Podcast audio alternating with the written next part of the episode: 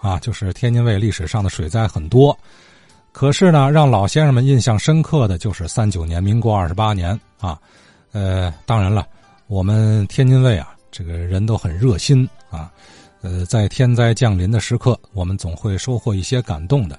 呃，因为中华民族从来都是一方有难八方支援，天津人呢更是有守望相助的这个传统。在每一次天津面临大灾的时候，不会缺少这样的故事发生。唐文全今天就要讲到三九年。啊，民国二十八年大水来临之际，为了救助大批涌入的难民，义租界当局当时的一次紧急动员。呃，这几天呢，咱国内啊，好多地方水患严重，呃，也牵动了很多中国人的心。呃，天津市啊，由于地处这个九河下梢啊，所以自古以来呀，就是水患不断。呃，正好这两天呢，我们呢得到了一份啊，呃，民国二十八年，也就是一九三九年的史料，哎，跟当下的这个形势啊，哎，让我有感而发。这本书的封面的题签是谁呢？就是咱们前面节目中提到过的啊，居住在呃易租界内的这个天津名士啊，著名的书法家华世奎先生。呃，这本史料的名字叫。呃，天津义租界水灾善后委员会征信录，呃，提到征信录这个词儿啊，大家听着可能有点耳生。呃，这个词儿啊，其实是民国时期啊很流行的一种啊，呃，政府也好啊，民间的这个团体组织机构也好，对自己呀所从事的面向社会。公开征集这种公益款项、慈善募捐的这个整体收支情况的一个详细报告，呃，目的呢就是便于啊让社会各界的监督，呃，避免呢对于这个善款呐、捐款的这个贪污啊，还有暗箱操作之类的，避免这样的出现。呃，因为这个史料本身呢，它是一个呃繁体字啊，这个签字印刷的，呃竖排版，而且呢，它还是有点半文言，呃，所以呢，我得大概其把它翻译成白话，跟大伙念叨念叨。嗯，当年呢，天津市上游啊，各种的河流啊，错综复杂，一言难尽。著名的是这几条啊，北运河、永定河、大清河、子牙河。啊，南运河这么五条，呃，这里尤其是永定河呀，最为的这个强悍肆虐。北运河、南运河呢，则直接流经本市中心的腹地。嗯，这五条大河呀，经常泛滥，呃，也各有原因，而且呢，也各有他们独具特色的这种表现。呃，而唯独这个海河呀，它是位于这几大河流的这个下游。呃，夏秋之间呢，上游一旦遭遇这个暴雨，呃，河流啊来不及这个泄洪，于是啊，下游咱天津啊就容易造成水灾。据这个一九一八年呢顺直水利委员会的记载，也就是前面也提到过啊，就是自由道跟呃民生路交口，现在是就是叫。叫天津记忆那个那个展览馆的那个位置，就是过去叫顺直水利委员会啊。据他的记载，一九一七年天津大水的时候啊，呃，曾经啊，就是在金家窑一带啊，将这个海河呀裁弯曲直，便于啊更顺畅的泄洪，又修筑了这个南大堤跟大围堤，以保障天津市的安全。二十年来啊，这个二十年来是是当时啊。三九年写这个时候啊，二十年来天津基本安然无恙。等到一九三九年八月，上游啊水位暴涨，两道大堤先后就决口了，洪水啊就侵入了天津市区。呃，低洼的地方啊就汪洋一片，变成了一片泽国了。即使比较高的地方呢，虽然相对安全，但是呢，就是这个堤沟啊，各种的这个这个下水道啊，哎，道观啊，连屎带尿，好都飘上来了，都往上冒，呃，脏水遍地，也是够一呛。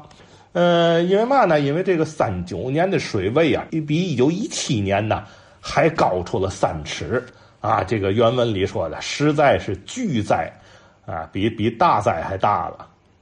因为这个义租界呀，当初修建的时候啊，呃，它的挖土填地啊，垫的这地势比较高，所以啊，呃，周边地区的灾民呢就接踵而至。啊，一九三九年的八月二十一号的时候，灾民们就都来了。哎呦，满坑满谷。咱们前面节目啊，也也提到过了，这义租界呀，当时是天津啊，呃，一个以安静、清静、干净。闻名的这么一个高档的住宅社区，这一下子好家伙，马路人都满了，灾民呢这整个就拥挤不堪，把这街道都堵死了。而且啊，当时还下大雨啊，这个难民呐扶老携幼，哭天喊地，惨不忍睹。哎，这当时这个当地这个居民呐，就看在眼里头，这可坐不住了。当天啊，也就八月二十一号当天。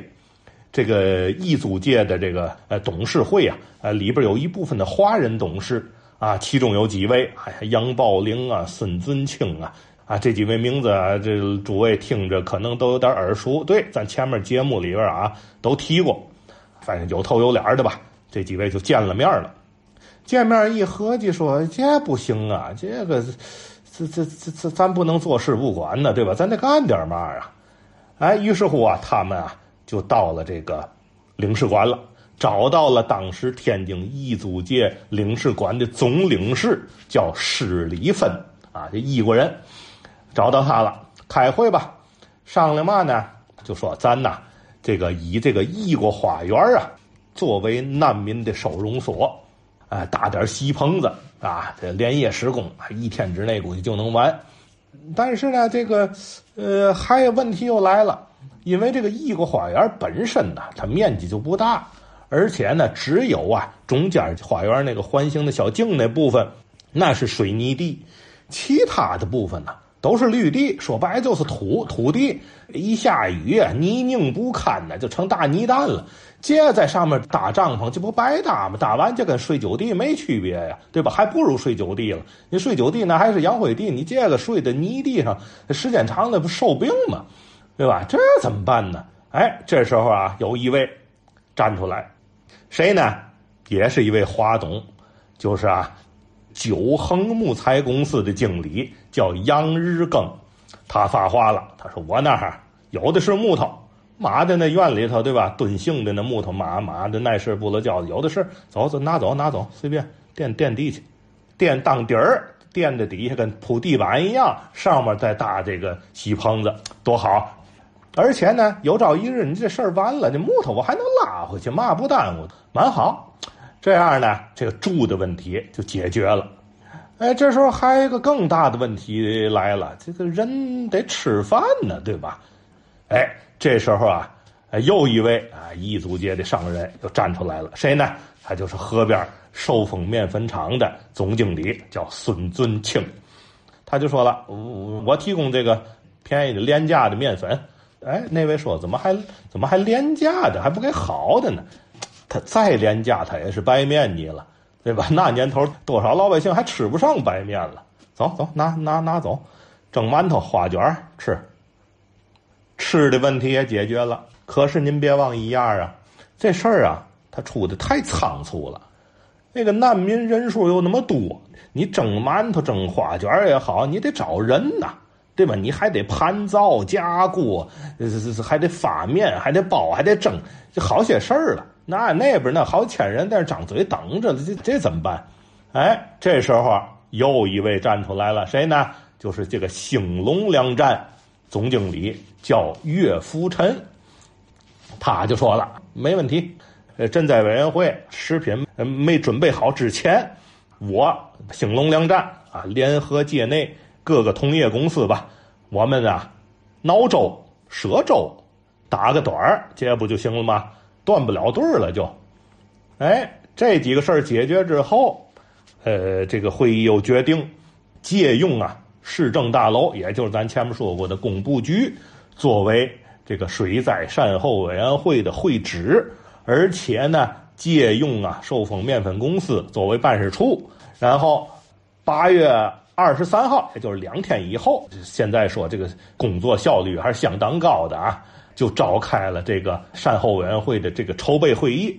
呃，九恒木材公司的这个总经理杨日庚啊，呃，又介绍了自己公司的秘书叫印新元啊，担任这个文书，呃，撰写委员会的章程。